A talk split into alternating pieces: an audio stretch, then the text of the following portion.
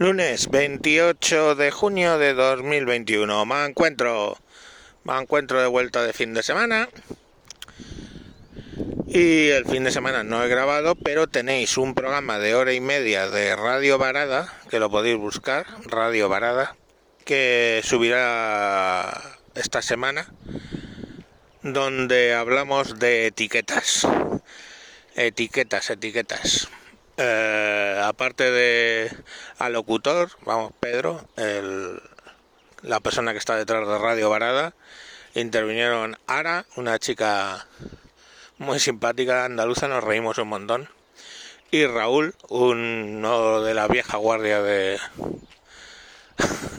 de Radio Varada, y también estuvimos ahí todos muy a gusto hablando de etiquetas. Ya sabéis en esa semana qué tipo de etiquetas podían ser sobre todo. Hablamos de las etiquetas LGTBI, de repente que alguien dice que es semi-bisexual, que es alguien que solo se, es bisexual pero solo de un...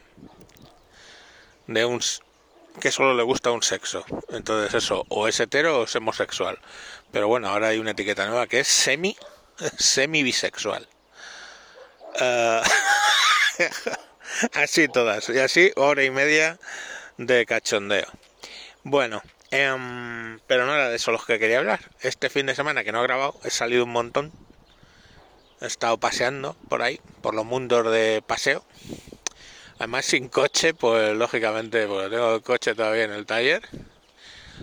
No sé si os conté que había hecho ya cataplón y pues le he metido ahí.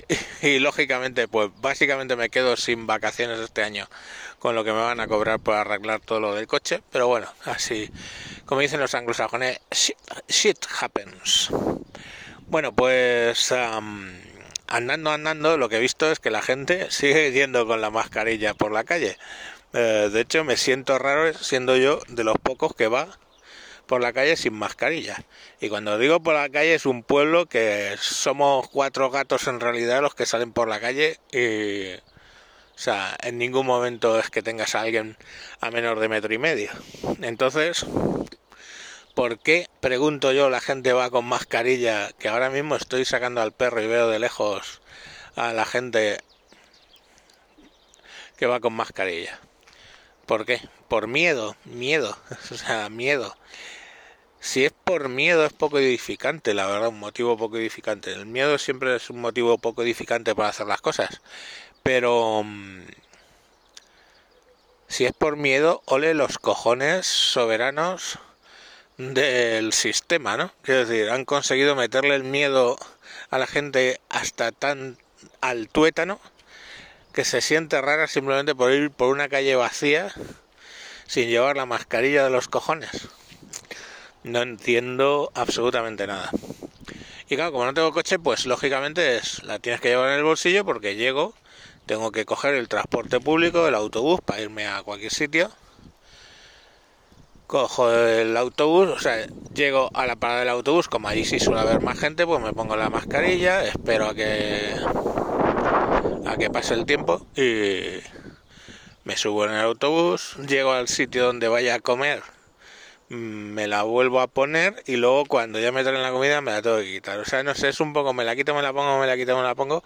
Pero bueno, lo que sigo sin entender es que si es legal ir por la calle sin mascarilla, porque la gente va con mascarilla? No sé. Eh, supongo que cada cual tenga una explicación, pero mm, la única razonable que se me ocurre es que la gente siga teniendo miedo a no sé qué. Bueno, pues nada, eh, era solo esa reflexión. Adiós.